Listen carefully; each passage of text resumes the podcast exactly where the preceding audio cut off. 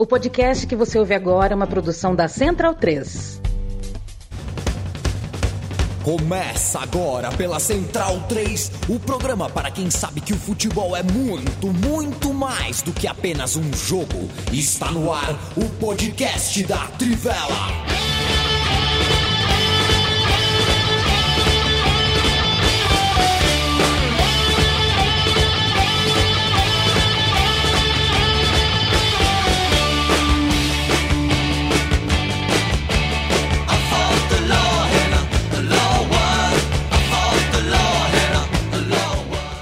Bem-vindo, bem-vindo, amigo e amiga do podcast da Trivela e da live da Trivela também. É a mesma coisa. Se você assiste a gente ao vivo toda segunda e toda quinta no YouTube da Trivela, boa noite. É, e se você ouve a gente em qualquer horário no tocador de podcast de sua preferência, bom dia, boa tarde, boa noite. Eu me chamo Leandro Amin. Estou ao lado de Felipe Lobo, Leandro Stein, Matias Pinto e Bruno Bonsante, a famosa e popular equipe titular. O, o Bruno Bonsante, você tá muito. Porque assim, o Ricardo Cavalieri, né? O nome uhum. dele, ele é um filólogo. Não sei se você sabe o que é um filólogo. Não é um filólogo, Não. filólogo. Não é, ganhou. Ganhou do Maurício de Souza hoje na corrida ah, pela sim, cadeira sim. na Academia certo. Brasileira de Letras. Quero saber se você tá muito triste. Eu não sei o que, que o, o, filólogo fez da vida, né? Mas acho que o Maurício de Souza merecia, né? Ele alfabetizou muitos de nós, né? Imagino que uhum. pelo menos 80% dessa mesa. Eu, com certeza. Então... 100%, eu digo. É, 100%. Será? 100%? 100%. 100%. Tava, em dúvida, tava em dúvida sobre a minha, ele é um pouquinho mais velho, né? Mas, no geral, acho que todo mundo, né? Então, acho que ele merecia, né? Um filólogo também não sei o que faz, mas seja lá o que ele fez, é filo porque quilo. O Felipe Lobo, uma nota pro astronauta. Qual? O astronauta de mármore? Não, astronauta do Maurício de Souza, porra. Ah, sim. Ah, não sei, nota, nota 9. Nota 9. Né? É, é o tá franjinha mais velho. É, dizem que é o franjinha mais velho, nunca foram vistos juntos, né? É, e afinal de contas, o Matias Pinto, o Floquinho falava pela bunda? desculpa, desculpa. Não, o, o, o Floquinho desculpa, é, é, uma decepção, assim como o suco de tamarindo. É. É, é quando eu vi um Lhasa Absol pela primeira vez, ele não era verde, e o suco de tamarindo é azedo que dói, né? Tipo, quem assistia Chaves o episódio lá da, da barraquinha de sucos. Era melhor tomar água suja. Pois é. Você tá bom, o, o, o Leandro Stein? Cranicola ou cranícola? Eu sempre chamei de cranícola. Eu é, também. Tô bem, só quebrando um pouco o clima, aproveitar o início do programa para mandar um abraço apertado para o nosso guru, o Biratã Leal, que, enfim, passou por um episódio muito, muito triste por conta de um imbecil, enfim, que tem voz na imprensa esportiva há muito tempo. É, fica o nosso abraço ao Biratã por, por tudo que ele passou e pela resposta classuda e pela resposta genial, porque o Biratã Leal é genial, esse preconceito estúpido, o Biratã, enfim, tirou de letra e quem conhece o trabalho do Biratã não só aqui da Trivela, mas de outros tantos lugares, sabe como não passa de um preconceito vazio e burro do senhor que, enfim, dedicou aquelas palavras execráveis para o Biratã. Um beijo, o Biratã Leal, um jornalista mais do que legal e um puta de um parceiro é, que faz falta faz falta. O espacinho aqui, não é nem porque eu gosto do Biratã, é porque o espaço com cinco aqui na live fica meio né, assimétrico, né? Tinha, tinha que ter um, ter um espacinho aqui que era pro sexto, que era para ser o Biratã. É, mas tudo bem, a gente perdoa você, o Biratã. É, e a mim, Cicinho ou Arce? Arce. Arce. Uh, Rayan Monte, salve rapaziada, saudações vascaínas, Luiz Gustavo, Juliano Máximo, Paulo, Rodrigo Vansulta e Avante Figueirense, Avante Figueirense para cima, Furacão. Uh, olha, a gente vai falar. É, é, o Paulo lembra aqui que 10 anos da tragédia de, do, do Kevin Espada, né? É, é, o, o, aquela coisa absurda que aconteceu na viagem do, do Corinthians a, a Bolívia para enfrentar o São José, a morte do menino Kevin Espada, também a tragédia de Raiz, completará 48 anos. Boas efemérides, Paulo, um abraço para você, um abraço para o Thiago Barbosa, Vitor Penteago, Mengão, a gente, a gente solta uma efeméride, o Matias já começa a se mexer na cadeira, assim, ó. Não, é que o, o Kevin começa... Espada foi do começo do ano, não foi em abril. Foi? É, é, pois é. Foi lá para fevereiro, foi o primeiro jogo do, do Corinthians na, na Libertadores. É, então vai ver, mas pode ser uma, é uma efeméride de ano. Então, Sim, aí, é, aí já perde, perde valor, né? É, enfim, passou. É, é, passou. Gustavo Laurente, Alex Macedo, Pedro dos Santos e a mim, Pirres ou Alec Gol? Pirres, Pirres. Viva o Arsenal de 2004. Né, Gladson Rafael? Viva o Arsenal de 2004 e viva a reforma agrária. Segundo o Gladson Ribeiro aqui, ele está ouvindo direto da reunião com os irmãos da luta agrária. Um beijo a todos aí. Tintim. Senhoras, senhores, a gente tem um massacre uh, em Manchester para conversar, a gente tem outros temas para conversar, mas a gente vai usar a nossa primeira parte, o nosso filé aqui do podcast de hoje para falar do caso Cuca. O Cuca é, assumiu o Corinthians, fez duas partidas pelo clube, né, à frente do clube, ficou uma semana, deu uma entrevista coletiva que municiou o jornalismo profissional a buscar as contradições daquilo que ele falou. Ele usou de bastante media training, como é normal, como é praxe, mas contou uma história que tinha pontos não tão facilmente, porque se fossem fáceis já tinham sido feitos, mas pontos checáveis. É, e o jornalismo mostrou que era mentira, e é, essas mentiras se juntaram aos, aos ruídos muito fortes da torcida do Corinthians, de parte da torcida do Corinthians, porque é bom a gente sempre observar que a gente está na nossa bolha, a gente é minoria, eu, a gente não está falando aqui para 3 milhões de pessoas, a gente está falando para centenas, com o podcast e tudo, para milhares de pessoas, mas é um número pequeno, a gente está dentro da nossa bolha. O site especializado Meu Timão, quando fez uma enquete numa live, deu 25% só das pessoas em determinado momento que é, é, eram a favor da saída do Cuca, ou seja, 75% das pessoas uh, corintianas, numa live do Corinthians, estavam afim de ver o Cuca uh, uh, no clube, então a gente sabe que a gente ainda é uma minoria, mas é uma minoria bem expressiva, bem ruidosa, que está crescendo, que é importante e que vai. e já mudou a comunicação, está mudando o futebol, já mudou o futebol e o caso Cuca se torna emblemático de tudo isso. O Cuca, depois do Corinthians eliminar o Remo, se despediu do, do clube com a camisa do Cássio no, no, ombro. O Cássio que liderou uma corrida dantesca, uma corrida infame dos jogadores, a corrida da vergonha dos jogadores do Corinthians, de costas para Gaviões da Fiel, para a camisa 12, para sua torcida e de frente para o treinador. Mas eu estou dando todo esse lead. A gente vai conversar, a gente vai debater sobre isso. Eu começo contigo, Felipe Lobo. É, eu acho que é, esse é um caso que vai ficar marcado, né? Mesmo que a, seja a menor duração de um treinador no comando do Corinthians na história, né? É, durou sete dias aí, na verdade até menos, né? Porque foi no início, nas primeiras horas do sétimo dia já, né? Então na prática até foi menos, foram seis. É, e e assim, eu acho que é um episódio que tem muitas, muitas coisas para serem faladas. Eu vou começar por uma parte que, que eu acho que nos cabe como veículo, né, como, como jornalistas, é, que eu acho que é o, a imprensa teve um papel é, ne, em todo esse caso é, num, durante a maior parte desses anos, desde o acontecido lá em 1987, desde o caso que, que o caso do estupro ficou sendo conhecido, é, a imprensa foi muito leniente. É, no começo, é, tomou a, a, versão dos acusados, na época acusados ainda, né, em 87, de como suficiente. É, teve pouca. É, é, não, não é que não teve, teve até veículos que foram atrás de mais informações, e tanto que existe é, diferença nas versões já naquele, naquele momento, mas é, fica evidente, até pelo que a gente sabe hoje, vendo o que aconteceu, que essa, essa, o contraditório não foi muito explorado e que as versões dos jogadores acusados, que depois se tornariam condenados dois anos depois, em 89, ficou por isso mesmo.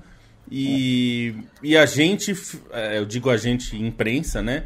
É, deveria ter feito um trabalho melhor, não só na época, mas depois também, né? Esse caso, é, e eu, eu falo como alguém que acompanha futebol desde criança, é, então muito se falou né, recentemente sobre o caso do Henrique, né? O zagueiro que era um dos condenados e que jogou pelo Corinthians durante muitos anos. É, eu, sendo uma pessoa que acompanhava bastante futebol, é, em 87 eu não tinha idade de ler revista Placar. É, eu sou de 84.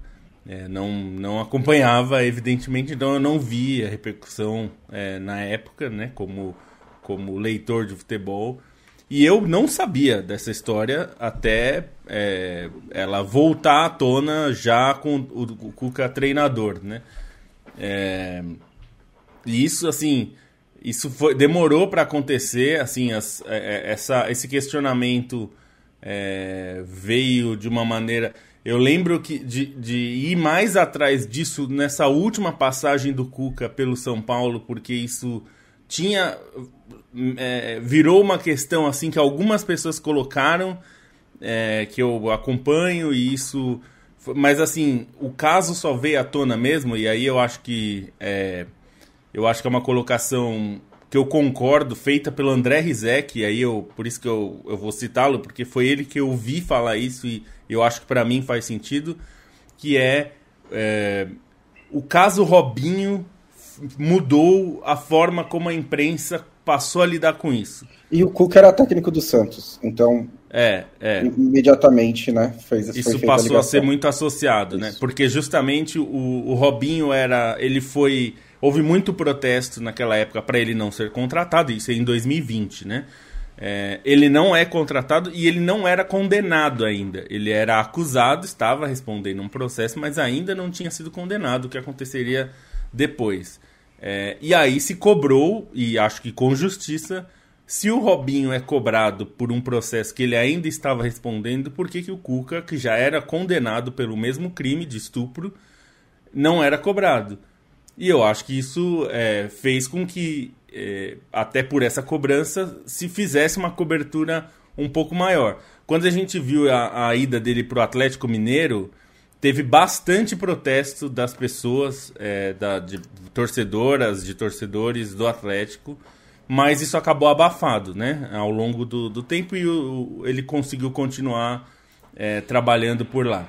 Então, é, eu acho que é importante a gente dizer que foi um erro, a imprensa deveria ter feito melhor desde o começo. O contexto era outro, evidentemente, não havia essa discussão como há hoje. As mulheres não tinham a voz que elas têm hoje. Pensar numa narradora mulher até poucos anos atrás, e eu até usei no texto que eu escrevi, se a gente olhar para 2018, pegando marcos de Copa, né, que para mim são anos muito marcantes, a gente não tinha narradora mulher em 2018. A gente foi ter em 2022 pela primeira vez em uma Copa. É, então, é, isso acho que é só um exemplo de algo né, que mostra como as mulheres eram muito menos participativas no nosso espaço de jornalismo, porque a gente não permitia, né? Assim, é, o, o jornalismo não dava voz a essas mulheres, e isso, claro, contribui para uma visão machista na sua maior parte é, das coisas. Então, acho que esse meia-culpa que a imprensa fez, está é, fazendo, né? Acho que está acontecendo, é bom, porque também a imprensa teve um papel é, positivo a partir desse caso, né? É, eu acho que foi uma falha generalizada da imprensa em duas etapas, digamos assim. É, e, uma, e uma eu acho que levou pra, para a outra. Né? A primeira foi a cobertura imediata e a dos anos seguintes. É, eu cheguei a fazer uma pesquisa sobre o caso do Cuca na época do, da contratação do Robinho, para um texto que eu fiz, e tem muito, muito pouca coisa. Né? Tem a cobertura local, se é que dá para você chamar de cobertura local aquilo, aquilo era um panfleto da masculinidade, né? não era uma cobertura jornalística. Tinha uma reportagem de um coletivo feminista, que era a única coisa realmente contestadora que dava para encontrar na internet na imprensa brasileira. Tinha uma matéria da Placar, de 2004, em que o, o caso era contado quase como uma anedota da vida do Cuca. Dizia que ele tinha sido absolvido pela justiça local, o que não é verdade e trazia uma frasezinha dele dizendo: Ah, foi um momento complicado, mas eu amo minhas filhas. Alguma coisa nesse sentido. Então, assim, durante, desde a cobertura inicial do caso, durante décadas, a, a imprensa esportiva brasileira não deu bola para esse caso, simplesmente não quis saber. Tem um monte de, ouvi um monte de gente dizendo: "Ah, mas todos os jornalistas sabiam". E aí a gente entra na segunda falha, que é: se todos os jornalistas sabiam, os mais antigos, como que nós, os mais novos, não sabíamos? Por quê? Porque a gente consome notícias de futebol mais do que qualquer um. E eu também não sabia. Eu fui descobrir, eu acho, pela primeira vez, eu ouvi a primeira menção desse caso em 2017, uma matéria do UOL, que era uma galeria de jogadores, uma lista de jogadores com problemas de agressão, com casos de agressão, de agressão contra a mulher, de agressão sexual, violência contra a mulher, em que aparecia o Cuca. Eu falei, mas nossa, nunca ouvi falar disso. Como assim o Cuca? E ainda assim, tinha pouca informação ali. Então, é, a geração anterior falhou em, em, em cobrir esse caso, em trazer esse caso, em, em, fazer com que esse caso fosse tivesse a importância que ele deveria ter. E eu entendo por quê. Não é uma desculpa, não acho que eles estavam certos, acho que eles estavam tremendamente errados. Mas eu entendo por quê. Em parte, isso que o Lobo falou, era uma voz 99% feminina, era um mundo que não dava bola para isso, e a, a, hoje ainda não dá 100%, mas pelo menos dá um pouco mais. E é, também acho que existe uma questão da velocidade da informação.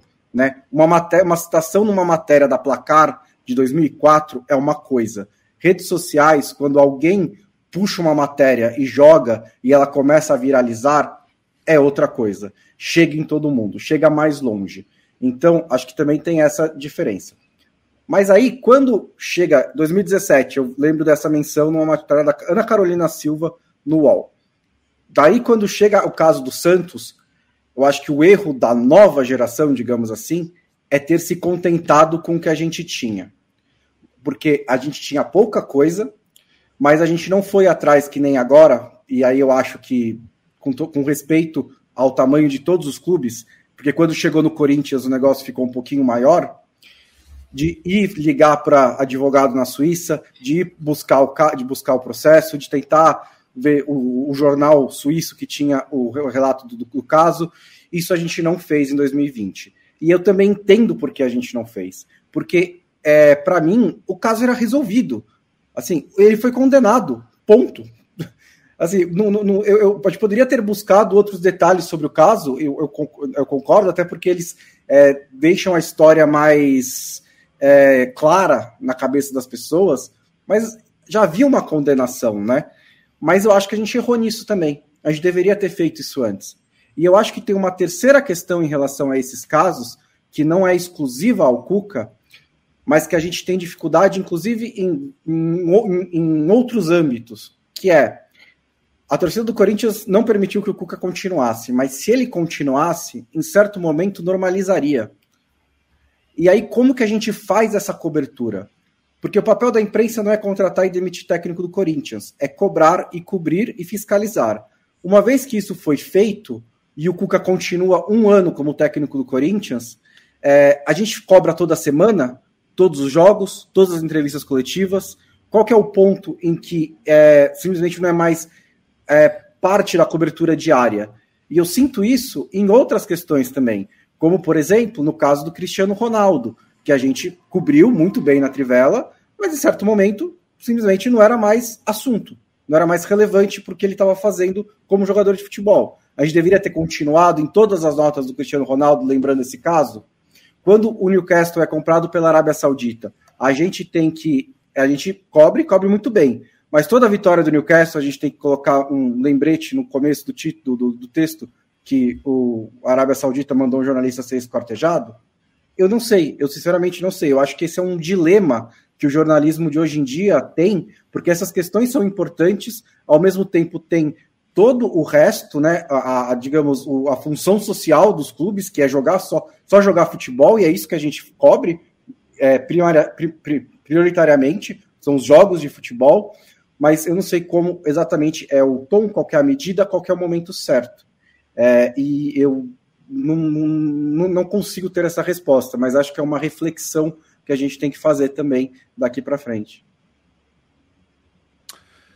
Perfeito. O Leandro é, quero te ouvir, já, já, andamos aqui bastante, ainda nem, nem te ouvi direito, quero te ouvir sobre, é, antes fazendo, uh, não é exatamente uma pergunta, mas enfim, é uma, uma, uma observação que eu faço que é, de toda a mobilização da torcida do Corinthians e tudo que o Bonsa falou, eu, eu assino embaixo, impecável e, e muito certeiro tudo que o Bonsa falou, é, é, a torcida do Corinthians parece que tem um atalho para o progressismo, talvez porque é, existem algumas memórias, existe, existe uma, uma, uma a, a, mobilização acontece de uma maneira mais orgânica e mais fácil nessa torcida do que em algumas outras de tamanho similar. E isso tem um, tem um motivo, é uma soma de motivos, é, mas é, o fato é que é, isso está tá posto. Mas na outra linha, a gente tem a Gaviões da Fiel num momento muito delicado, por exemplo. A Gaviões da Fiel tem a sua briga particular no momento que é delicada. A Gaviões da Fiel está rachada. É, e não é de hoje. A Gaviões da Fiel não consegue ter uma, uma voz unidade, é, unitária, não consegue ter uma unidade institucional para vir a público e falar algumas coisas que de repente ela deveria, como, como a torcida do porte, do tamanho, da importância que ela tem quando se posiciona. Hoje até a camisa 12 pode ser colocada como uma, uma, uma torcida mais enfim, mais progressista, mais, mais uh, alinhada com as ideias que a gente imagina que sejam os do, do, do novo século, né, modernas e tudo mais. A Gaviões da Fiel está com um pepino interno para resolver. A Gaviões da Fiel hoje não está numa boa fase desse ponto de vista. Estou é... falando isso porque a gente, tá, a gente vai falar, tem que falar sobre a mobilização da torcida, é...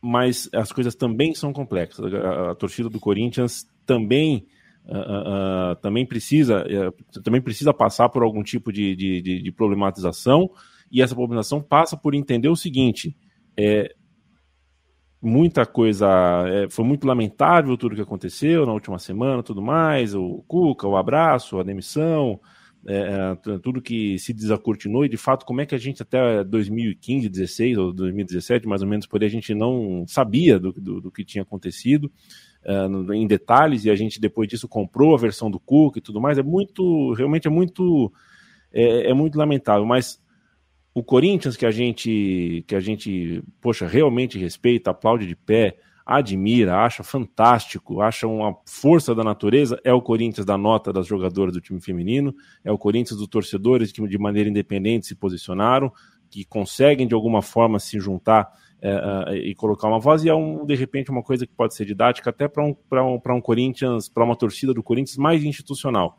Eu estou falando especificamente da torcida principal do clube Gaviões da Fiel.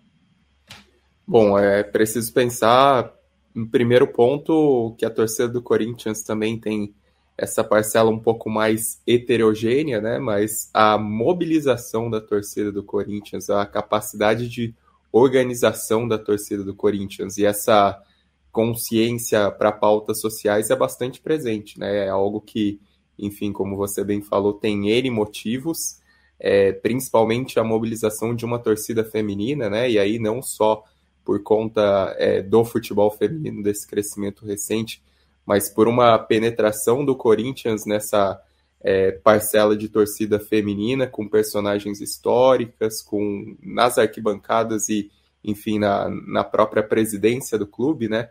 É, Corinthians tem essa, esse tipo de consciência entre os torcedores e era de se imaginar desde o início que, ainda que o Cuca é, conseguisse se manter por algum tempo no trabalho, e aí mais do que esses seis dias, né, seis, sete dias que foram, é, imaginava-se que ele não teria tranquilidade ao longo do tempo, exatamente por essa postura engajada de uma parcela expressiva da torcida do Corinthians, que é uma torcida não só que tem essa voz na internet, seja por é, movimentos é, de algumas organizações, né, não são necessariamente as grandes organizadas, mas grupos menores até da torcida do Corinthians, até por, enfim, é, redes de contatos de torcedores do Corinthians, os torcedores que frequentam as arquibancadas, que é, não iam deixar passar é, barato essa situação, que iam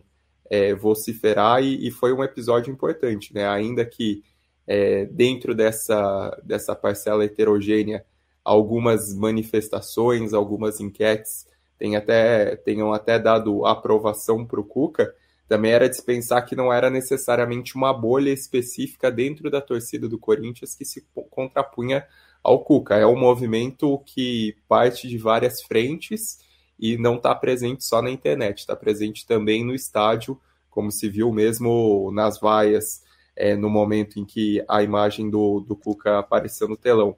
E é uma discussão sobre aquilo que o clube quer representar, né? Aquilo que a imagem que o clube quer passar. É, o Cuca foi condenado, o que a gente tem de concreto é que ele foi condenado, a gente pode não ter acesso aos autos, é, pode até, enfim, pensar no, no tempo de punição que foi dado é, pela justiça suíça, porque num caso dessa gravidade, uma punição de 15 meses é pouquíssimo.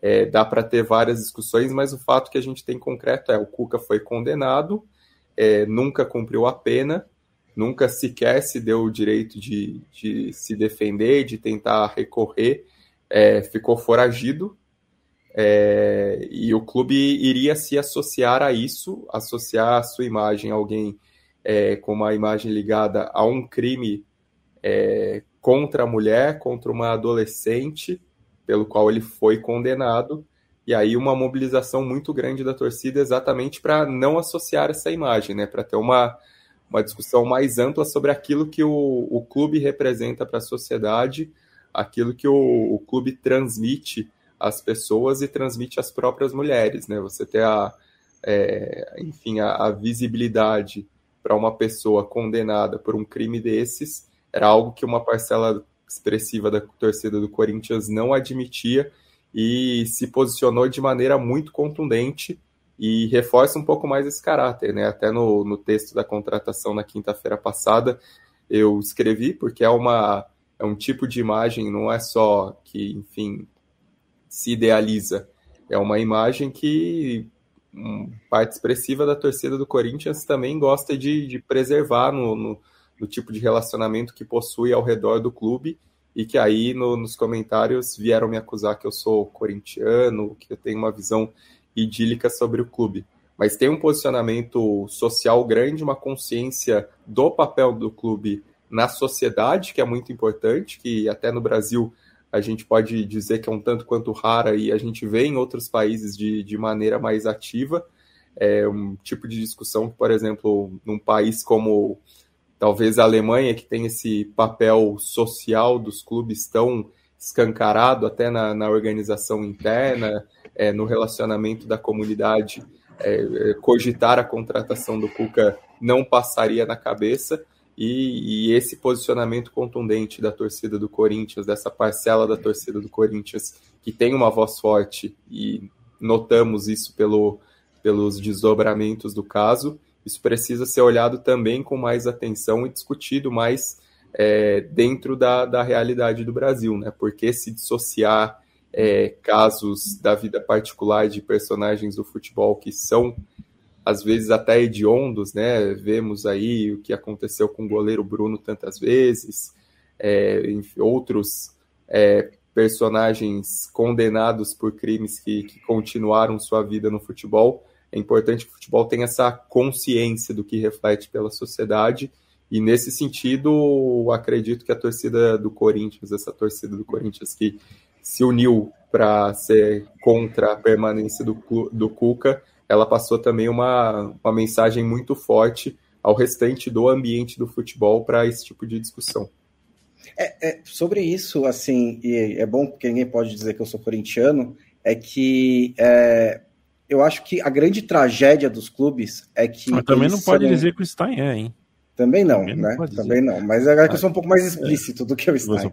Exato. Minha, e assim, não ser corintiano, mas e no mundo é, ideal, isso não teria a menor, não teria a menor diferença. É, a grande tragédia de clubes de futebol é que elas são instituições centenárias que a cada três ou quatro anos são colocadas nas mãos de pessoas diferentes, que na maioria das vezes são despreparadas e colocam os seus próprios interesses à frente dos, dos, dos do clube, quando deveria ser ao contrário. Né? Os dirigentes deveriam ser guardiões das tradições e dos valores dos clubes, acima de tudo.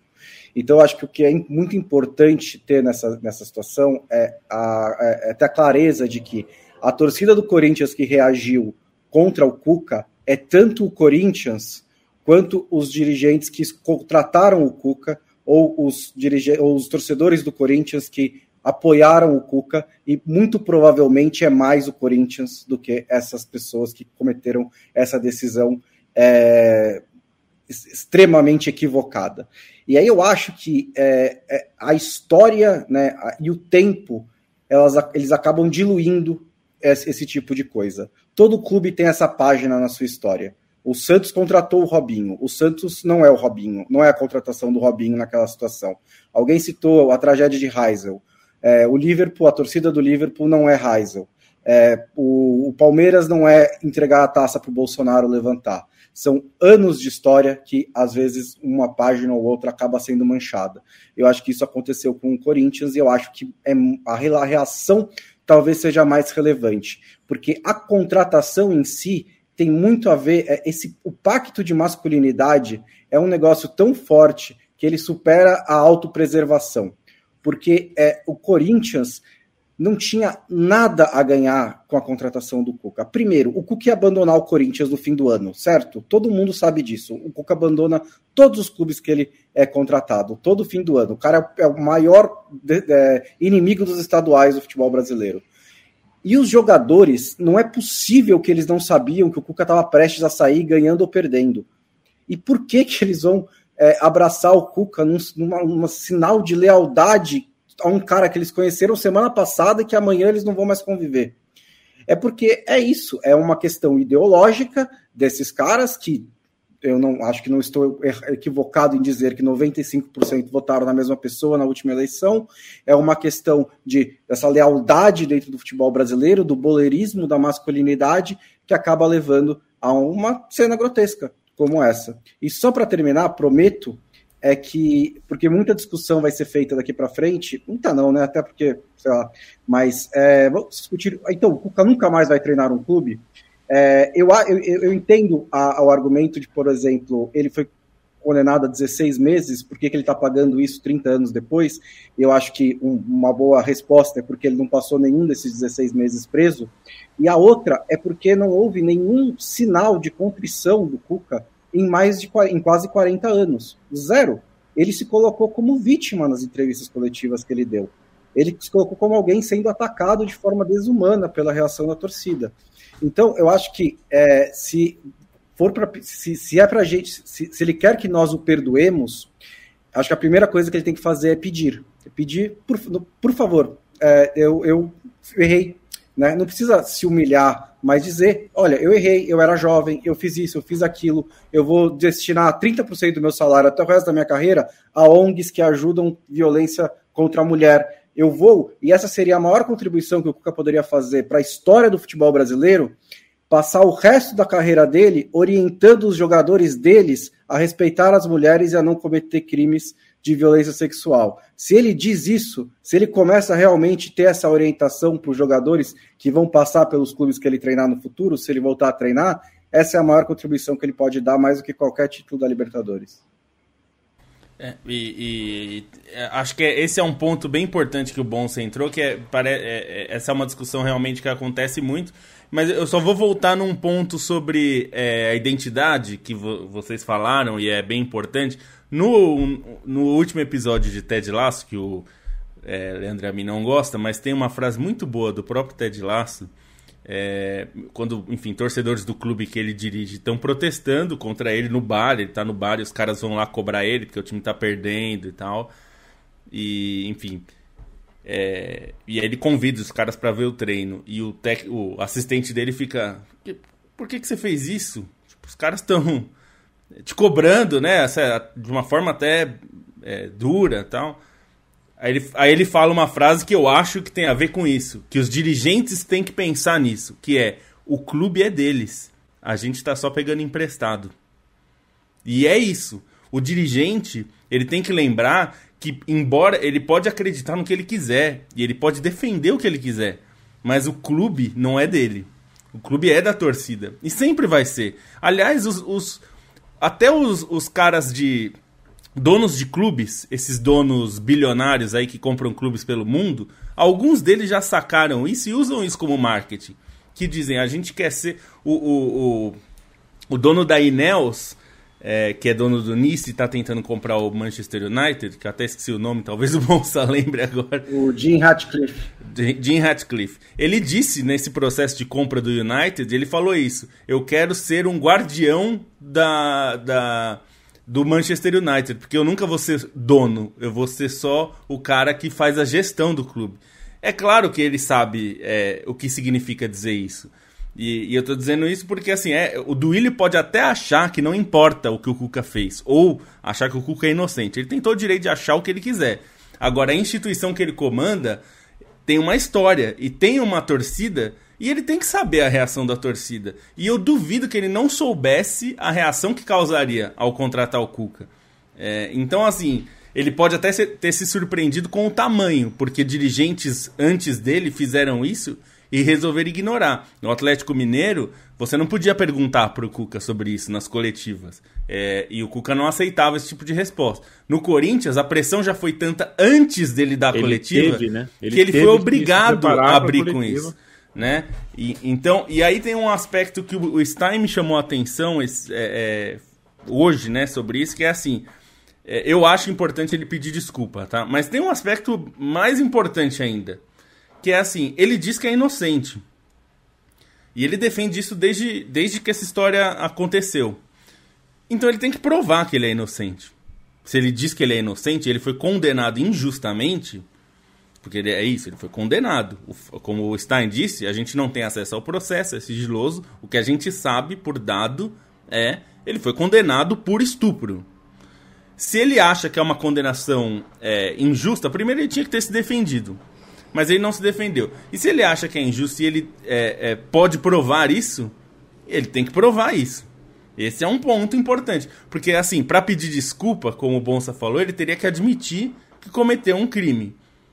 É, ele não admitiu que cometeu um crime, inclusive na versão que ele dá, ele, ele confessa um crime. Porque ele diz que não tocou em nada, não tocou na moça, mas que ele estava no quarto, onde foi cometido um estupro. Que ele diz que não foi estupro. Ele diz que foi sexo com vulnerável. O que é estupro? Assim, é, ele foi condenado por isso. Se não fosse algo ilegal, não, eles não tinham sido condenados. É. Então, assim, é, só, só se ele se fosse se for verdade que ele só fez isso, que não é o que a justiça diz, a justiça o condenou por estupro. É, dos quatro, só um conseguiu na justiça é, não ser condenado por estupro, mas foi condenado como cúmplice de estupro, né? dos quatro. O Cuca foi condenado por estupro. Se, se fosse verdade a versão dele, ele já teria que pedir desculpa, sim, porque ele não fez nada para impedir. Ele viu uma menina ser estuprada e não fez nada. Isso é crime também. Tanto que um dos caras foi condenado, e não foi ele, por isso. Né? E só então... para deixar, e só deixar claro, não estou dizendo que tipo, ele pedir desculpa resolve o caso e acabou, claro, um claro. abraço Cuca, né? Mas acho que é pelo menos, se ele quer deixar essa história para trás, é pelo menos o mínimo que ele tem que fazer. Mas aí realmente, como você disse, Lobo, ele teria que admitir o que ele fez. Certo. Uh, uma última observação é que tá dado, é, assim, é, não está dado nem para a torcida nem para a comunicação. Assim como é, é, a torcida do Corinthians, o torcedor, a torcida do Corinthians sabe que é, a luta continua e continua em todas as arquibancadas. Não é à toa que cada vez mais células antifascistas, antirracistas, células progressistas dentro dos clubes. Está aí o que está acontecendo com o pessoal do Flamengo, que colocou uma faixa de protesto no Maracanã estão sofrendo diabo juridicamente lá no Rio de Janeiro. É, essa é uma luta que não está ganha, tá? Não é porque o Cuca saiu que, que a luta está ganha. É, a, luta para fazer um time progressista é, é, não termina. Para fazer um time progressista, não. Para fazer um, um, time digno, antes de ser progressista, antes de, um time que, que, que tenha a dignidade de debater as suas questões. É, é, essa luta não só não está ganha, é, como também não estaria perdida, também não, não seria menos meritoso, não seria menos mérito por parte do, de, dos torcedores e torcedores do Corinthians que vocalizaram contra o Cuca se o Cuca não caísse. Vamos supor que o Cuca foi mantido no cargo, quis continuar, apesar de tudo. É, não seria, não, diminu, não diminuiria em nada a força da expressão, da, da, vocalização dos torcedores e das torcedoras do Corinthians. Assim é, a luta como... Só para deixar claro também que ele pediu para sair, tá? Não foi a é, diretoria é, se re... reconhecendo o erro, foi o Cuca que pediu para sair. Não, e assim, esse reconhecimento também a outras torcidas que se mobilizaram quando esse caso se tornou mais conhecido nos últimos anos, especialmente as de Santos e Atlético Mineiro, né? Que também houve um movimento Exato. de resistência, também é preciso esse reconhecimento. Ainda que né, não tenha é, terminado em saída do técnico, merece o reconhecimento e lembrar de novo, falei segunda também não está dado no nosso campo um erro, acho um equívoco a gente é, é, explorar o espírito, né, não considerar o espírito do tempo, falar que eu não acho que o jornalismo teve 35 anos para apurar o caso Cuca, é, cada, cada recorte de tempo no seu tempo, é, uh, não, não, não, acho que é esse, né, não, não acho que, que é aí que está o debate sobre a comunicação, mas acho que ela está nessa semana, segunda noite na, na Sport TV, os caras, acho, acho que eu vou travar, né, aparentemente deu uma será? Ah, acho que agora voltou, agora tá voltou. voltou, né? Voltei. É, é, e foi um programa que trouxe o Ronaldo Fenômeno para conversar, um programa chamado Boleiragem, e esse programa se recusou a falar sobre, fingiu que não estava acontecendo absolutamente nada no futebol uh, de São Paulo. É, e depois, na Bandeirantes, a gente já falou sobre o que um, um, cara com vida muito influente na política do clube do Corinthians também se posicionou de uma maneira uh, super enviesada e meio uh, afetada do jeito que, que, é sempre. Isso também faz parte da luta pela comunicação do caso, né? Porque é, as coisas não estão ganhas, as coisas não estão dadas, não, não, não é uma voz uníssona, não é um consenso entre todos nós de que é isso aí, a gente tem que debater esse tipo de coisa e tudo mais.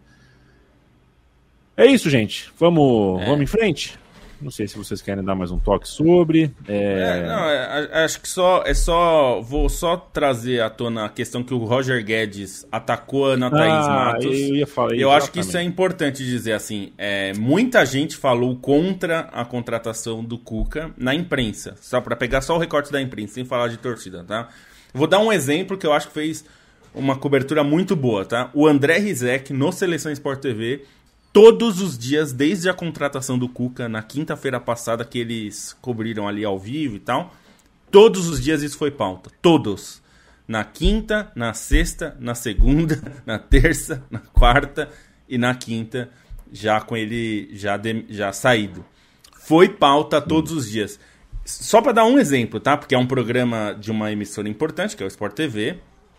É, e, e e aí, esse é um ponto. É, e aí o Adelson tá falando, ele não atacou, ele questionou. Não, não, ele atacou sim, Adelson. Ele atacou. Porque quando ele nomeia, ele escolhe nomear uma pessoa para dizer que ela, ela tem provas sobre o que ela tá falando, a Ana Thaís não tem provas. O Roger Guedes também não. Quem tem provas é a Suíça que o condenou em 89. Em 89. Então, assim, é, ele pode até dizer, ele pode, ele tem todo o direito de achar que a justiça errou. Ele tem o direito, ele pode falar isso. O Cuca também pode. É, agora, o fato dele ter escolhido a Ana Thaís para questionar, né, por que, que ela, né, critica é, desse jeito e tal, é, eu, eu acho já bastante coisa, simbólico. Ele escolheu uma mulher para falar disso, sendo que ela, nesse caso especificamente, ela nem foi a mais vocal a falar sobre isso nem foi a mais vocal. Teve homens, e eu tô citando o Rizek porque eu acho que foi uma cobertura excelente. O Marcelo Barreto no Sport TV também falou bastante disso no Redação. E ela, e ela ele não, eles não foram nomeados. Quando é, você o, nomeia o alguém, você tá colocando um alvo nas costas. Porque a, a, isso porque a Ana Thaís Matos fala sobre machismo e sobre o Cuca em outros episódios. E nesse ela até não Vamos, teve uma a, a gente esquece grande. de tanta coisa no dia que ela falou, fez a provocação no ar lá. É, não, então. Futebol, futebol a gente se esquece, no dia seguinte ela falou, é, a gente se esquece de tanta coisa. Em relação ao Cuca, né, é. e tal. Então, assim, acho que tem, é, tem um elemento aí dele escolher a Ana Thaís que não é aleatório, né, assim, se, pode até não ter sido pensado por ele antes, mas o fato dele falar ali é uma questão que precisa ser colocada, né? E o seguinte, Lobo, e aí é, aí é, é, é feeling meu, tá? Não é, né, é, somos colegas de profissão, não, não tenho informação privilegiada sobre isso, é, mas é feeling meu e, e memória que eu tenho.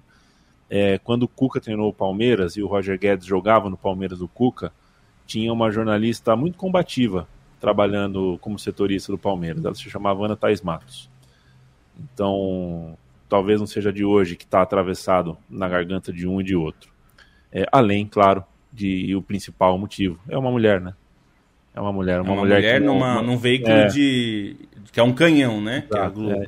E uma mulher que não, que não se coloca no lugar que eles acham que deveriam, ah, que, que ela deveria se colocar.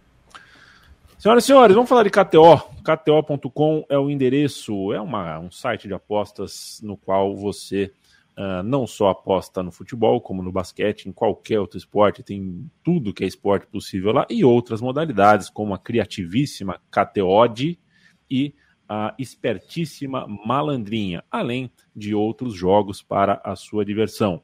Deixa eu enfatizar a palavra diversão. Site de aposta é para você se divertir. Se você detectar qualquer tipo de reação, de cacuete, de reflexo, de vício, uh, saia, modere, porque é para você se divertir tá bom? É, e só aposte aquilo que você pode perder. Ao entrar no site da KTO, você coloca o cupom Trivela no seu primeiro depósito e assim ganha 20% de free bet. Volta para você uh, uh, 20% daquilo que você apostar e eventualmente não ganhar. Uh, toda quinta-feira, o Bom Seu Lobo te ajudam a ganhar uma moeda. Cada um aqui dá três dicas. A média deles é 53,2%. Luciano Versiani me mandou uma, uma, uma planilha. Um abraço, viu, Luciano? Ele mandou uma planilha com todos os acertos e erros de vocês. Depois eu mando para vocês. O Lobo está com 54% e Bruno Bonsante com 56%. Então começa você, Bruno Bonsante. Tá bom, vamos começar então. É, o Newcastle pega o Southampton dentro de casa pela Premier League. O Newcastle está numa ótima fase, pelo né, consolidando ali, fechando sua vaga na próxima Champions League. Acho que é, a, a odd para vitória é mais ou menos 1,30 e pouco, já é alta, porque acho que esse é um jogo para o Newcastle ganhar com facilidade e vale pegar o handicap menos 1,5, que é 1,94. O Southampton é a lanterna do campeonato, é, deu problema para o Arsenal. Hoje teve um jogo equilibrado com o Bournemouth, mas assim, é um time mais fraco que o Newcastle. O Newcastle está meio em estado de graça, então acho que vale pegar essa aposta. É, quem aposta e não está indo em under do Barcelona quase todos os jogos é meio doido, né, hoje em dia, porque os jogos do Barcelona são muito, muito travados. O, o Barcelona sabe fazer gol, o Barcelona não toma gol, então fica um pouco difícil e o under 2,5 contra o Betis, que também é um time bem equilibrado, né? Não vou dizer que é um time defensivo, mas é um time bem equilibrado. Tá 2,25, então acho que é, um, é possível que saiam, bem possível que saiam poucos gols nessa partida. E a gente tem Roma e Milan, acho que é um duelo muito, muito equilibrado, é aquela situação em que os dois estão pagando a mesma coisa para ganhar, acho que 2,85, mas vale é, pegar o Roma, empate devolve a aposta por dois motivos, eu acho que a Roma tem mais tá com espírito copeiro melhor nessa temporada do que o Milan, embora o Milan também tenha chegado na semifinal, né, também brigando, mas acho que a Roma tá num, numa fase um pouco melhor do que a do Milan, e em casa a Roma é muito forte, né, a Roma é um time que é bem, em casa vai bem, fora vai mal, e esse jogo é no Olímpico, então acho que vale pegar um empate e devolver a aposta a 1,86. Felipe Lobo. Eu vou pegar três é, do futebol italiano aqui. Então, nós vamos Inter e Lazio, é, vai ser um jogo animado porque a Lazio está na disputa ali para ser a segunda colocada na liga e está brigando por Champions também, ainda não está garantido. E a Inter precisa ganhar desesperadamente porque está em sexto lugar nesse momento na tabela, né? Precisa, como não pode ficar esperando ganhar a Champions para estar na Champions, é melhor estar pelo campeonato, precisa ganhar para isso. A disputa está bem acirrada. Então, imagino que vamos ter mais de, de dois gols e meio, que está pagando 2,05. O segundo é o Napoli. O Napoli, para ser campeão nessa rodada, vai precisar vencer a Salernitana. É, então, eu tô aqui apostando no mais de dois gols e meio, porque o Napoli vai com artilharia pesadíssima. Eu até diria que se você for um pouquinho ousado, você pode pegar gol do Ozinhen a qualquer momento, porque o homem é bom para fazer gol mas eu apostaria mais no mais de dois gols e meio, porque a chance também de acontecerem é, gols, é, pelo menos três gols, é bem razoável. Por fim, Bolonha e Juventus. E é, tudo que o Bonsa falou sobre o, a, o Barcelona pode ser repetido para a Juventus. A Juventus é um time com extrema dificuldade de fazer gols, embora seja um time organizado e tudo mais. Mas fazer gols não é do feitio da Juventus. E ele, ela toma muito poucos gols. É um time que também é defensivamente sólido. Portanto, menos de dois gols e meio em Bolonha e Juventus. Bolonha que faz uma boa campanha no campeonato italiano. É, é um time, não é um time fraco. É, tá pagando 1,60. Eu acho que é uma aposta bastante razoável com uma chance grande de é, entrar né, nessa daí. KTO.com, um beijo, um abraço para o time da KTO. Se você faz apostas esportivas e não o faz na KTO, saiba que a gente te julga de maneira muito negativa. Rafael Salles, Denner ou Neymar? Neymar. Uh, Rodrigo Vansulta, uh, é, a pessoa colocou Alex Cabeção em disputa aqui com o De Bruyne. Alex, né, cara? Alex, embora seja difícil, né, Leandro Stein, nessa, pelo menos dessa semana aí, falar do De Bruyne. O Manchester City deu um cacete histórico no Arsenal. O primeiro tempo foi uma coisa assustadora e o que o De Bruyne jogou de futebol é daquelas coisas que que, que é, é, é para contar pro neto mesmo. É que agora tem tem agora tem YouTube, né? Mas é aquela coisa, se um jogo desse acontece em 1950, mas vai de geração para geração. Nossa, o que o De Bruyne jogou naquela noite e tal, jogou demais, o time inteiro jogou demais, o Manchester City agora é o em, em pontos perdidos, né? Só depende de si, é, é tá, tá, tá na liderança do campeonato inglês e pouca coisa indica que vai perder o campeonato. É, pelo momento dos clubes, convenhamos que não era difícil imaginar uma vitória contundente do Manchester City, né? Por todo o contexto mas ainda assim o que aconteceu foi muito gritante e aí a entrevista do Arteta depois do jogo foi bastante realista. É, eu achei, e ele até disse, né, o Manchester City jogou em seu máximo e o Arsenal não jogou em seu nível. E quando uma coi coisas assim se combinam, é óbvio que você vai ter um, uma situação muito discrepante dentro de campo e foi o que se viu, né? O Arsenal, um pouco que a gente já tinha discutido no programa de segunda-feira, é um time que claramente não está no seu melhor estado mental das coisas, né? É, enfim, pelo desgaste, por toda a pressão que existe para preservar essa liderança, né? A maneira como o time é, sucessivamente desperdiçou pontos é, nas últimas rodadas, né? Até esse Arsenal me lembrou um pouco o que aconteceu, por exemplo, desculpa, Bons, mas lembrar o, o Liverpool que perdeu para o Chelsea em 2013 e 14, né? A maneira como. Pro não, City. é, para o City em 13 e 14, né? O, o, jogo do Chelsea é o mais lembrado. Ah, é mas, verdade, é, é, né? é, mas lembra um pouco assim uma, uma pressão que o time enfrenta, um time que, enfim, é muito jovem, não tem um elenco tão vasto, né? E aí, assim, o desfalque do Saliba é muito pesado mas o meio-campo também não tem funcionado tão bem. Esse jogo foi bastante claro, e numa partida assim que o Arsenal precisava se agarrar ao fio de esperança, na verdade o time acabou amassado e principalmente no primeiro tempo teve que contar com o Ramsdale para o saldo não se tornar pior. Manchester City dentro disso chega num momento muito maduro, né? E aí algo que até a gente discutia internamente esse Manchester City me lembra um pouco de 2020 e 2021, que geralmente os times do Guardiola eles resolvem o campeonato desde o início, mesmo que, enfim, tem um perseguidor até o final. É, o de 2021 foi um pouco diferente porque demorou para engrenar e ali no final é, de 2020, ali no final do, do primeiro turno da Premier League, pegou embalo e aí existia até uma percepção diferente sobre como chegaria na final da Champions mas houve uma queda justamente no final. Esse time atual do Manchester City não, né? Ele chega a esse ponto é, de, de rotação, né? A essa intensidade justamente no segundo turno da Premier League, tem rendido tanto, não tem é, tomado conhecimento dos adversários e o que aconteceu é, contra o Arsenal é, é, um grande exemplo, né? O De Bruyne, sim, voltou, não que ele não fizesse uma boa temporada, mas que ele está jogando nas últimas partidas é um absurdo. É, o Stones é, é, um cara que merece destaque também, porque é uma peça muito importante nesse esquema um pouco mais híbrido que o, que o Guardiola encaixou agora e que fez uma grande partida contra o Arsenal. O Haaland não precisa citar, e esse foi um jogo que a gente viu uma faceta mais criadora dele, né? Essa, essa capacidade que ele também tem e, e atormentou a, a defesa do, do Arsenal em outro sentido. Mas é um time muito completo, com muitos recursos, com mais elenco que o Manchester City e que, enfim, com um treinador que sabe aproveitar esses mecanismos, é realmente uma, um adversário a se temer.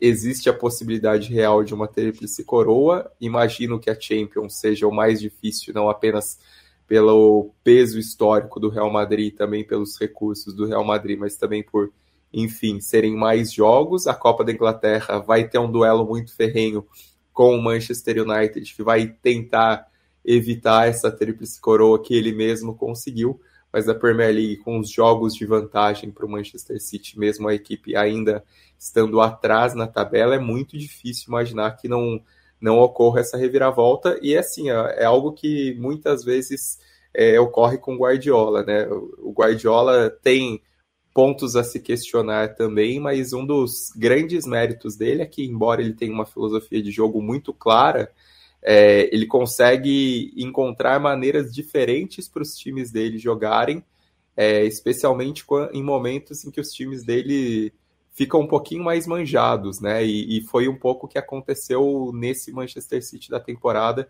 que conseguiu um encaixe diferente, que conseguiu é, crescer muito e que, enfim, além de tudo, ganhou o Haaland, que parece cada vez mais é, razoável. É, e assim, não é que ele vai participar o jogo inteiro, né?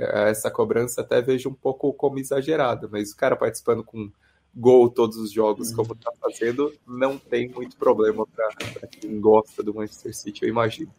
E assim, as coisas são mutáveis no mundo, né? Assim, no, em setembro ele não estava participando tanto da construção ofensiva do City, a gente apontava isso.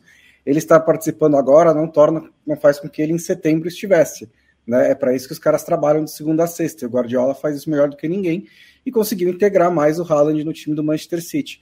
Eu acho que esse também foi um ponto muito importante que eu tirei. Eu vi uma análise do Barney Roney no, no Guardian que esse jogo mostrou um time que está tentando ver como está tentando descobrir como ganhar, né? Porque vinha de três empates seguidos e estava pressionado, e um outro que só confia no processo, porque sabe que o processo vai dar certo. Eu acho que essa é uma, foi uma diferença muito clara desse time, que foi desse jogo. Foi um time que é um grande campeão. O City está caminhando para ganhar a Premier League pela quinta vez em seis temporadas, e um que espera chegar lá e que é, foi colocado nessa, nessa arena antes do, do necessário, sabe? Assim, é um, bo um boxeador novato que de repente cruzou com o Mohamed Ali. E aí, tipo, conseguiu segurar uns seis ou sete rounds ali, mas de repente tomou um nocaute porque o cara ainda não está pronto. Mesmo que esse, que esse boxeador novato seja o Rock Balboa, o cara ainda não estava pronto para lutar, lutar nesse nível.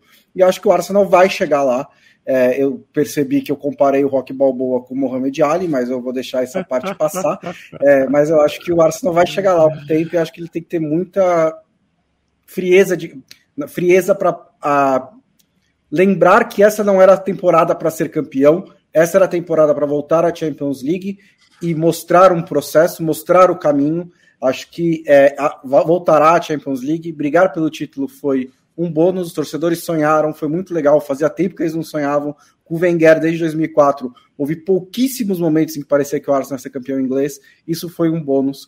E agora é continuar o processo, né? É levar os jogadores a acreditarem sempre nesse processo, que esse processo vai dar os resultados, como o Manchester City faz.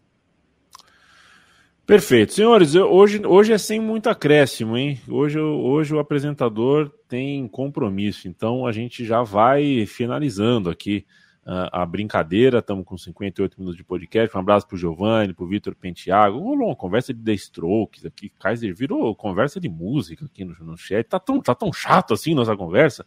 Haaland ou Edmundo? Calma, tem que esperar o Haaland aí. Parece que é bom esse cara. Uh, um abraço para o Vitor Penteado pelo novo formato do Sprint Race. Eu sei de uma coisa, Felipe Lobo, eu sou o novo. Agora eu tenho um videogame. É, te digo uma coisa: fazer um gol no FIFA é mais fácil do que fazer uma cesta no NBA. É, é verdade. É impossível fazer uma cesta. Fizeram um jogo de basquete que é impossível fazer cesta e um jogo de futebol que é impossível não fazer gol. Eu não entendo mais nada. Um beijo para é, você. É, mas é isso. Aqui o NBA 2K, a, a 2K é muito boa. Talvez seja o melhor, o melhor jogo de esporte é, da atualidade. Talvez seja do NBA Sim. 2K. É, ele é muito bom. A, o modo carreira dele é o melhor que existe.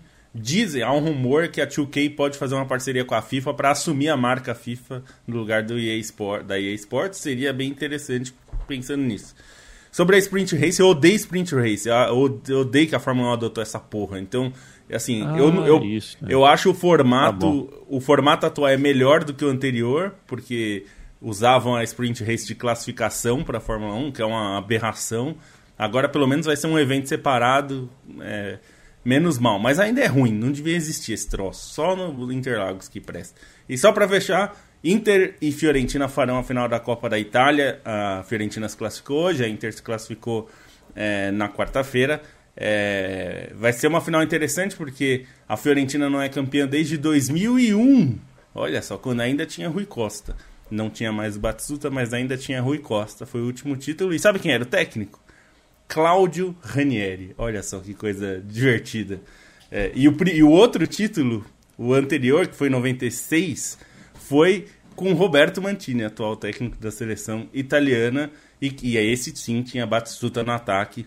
E que é um grande ídolo por lá. Então vai ser interessante o Vincenzo italiano, que nascido na Alemanha, mas é filho de italianos, vai tentar levar a Fiorentina ao título contra a Inter de Inzaghi, que é a atual campeã da Copa da Itália. Né? E curiosamente, a, a, a, temporada da Inter é uma porcaria, mas o time está nas três competições, né? Tá disputando para ir para Champions pelo italiano, vai para a final da Copa da Itália e está na semifinal da Copa da, da Champions League. Um beijo, Leandro Stein. Um beijo e, e só para corrigir o Lobo, ele só trocou a, a ordem dos técnicos. O Ranieri ah, é em 96 é e o Mantini, Mantini em 2000. Fiquei me pensando por, por causa do Mantini. Mantini estava jogando assim. ainda em 96. É, é, e só para destacar um outro destaque, rodada muito legal no Campeonato Espanhol, né? Ver o Girona ganhando do Real Madrid, o Raio Vallecano ganhando do Barcelona nessa troca cruzada entre madrilenos e e catalães foi bastante divertido, os dois times já um pouco ligando para o campeonato, né? Os dois grandões. Valeu. O Bruno Bonsante, dá uma hum. olhada na lista do cinema aqui em Maceió. A Morte do Demônio, filme de capeta. Esse é um filme. Aí o Deixados para Trás, filme de fim do mundo. Dungeons uhum. Dragons, filme de dragão. Jack Whip, Jack Wick, é, é John filme Wick. de é, filme de serial killer, que é do bem, Não, ah, ele salva é. o mundo, mata todo mundo.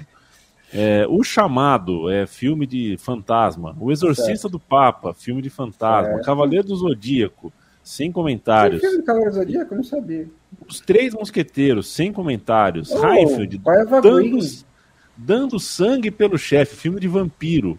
Super Mario Bros. Cara, não é possível. Não é possível. que você, não gosta, Mario, você não gosta de nada, Leandro Amin. É difícil. É verdade essa parte também. Se você precisar ir ao cinema. capeta e vampiro. Se precisar ir ao cinema. sua criança interior com Cavaleiros do Zodíaco e Super é. Mario, pô. Quem não gosta de Super Mario, não gostar de Super é. Mario é um, é um é, crime. Se você quiser ir ao cinema de verdade, eu sugiro Dungeons and Dragons. De todos esses é o que parece mais legal. Dizem que é que muito é baseado engraçado. no RPG de mesa. É, baseado no RPG. E dizem que é muito engraçado. Acho que pelo menos você vai se divertir no cinema durante essa experiência.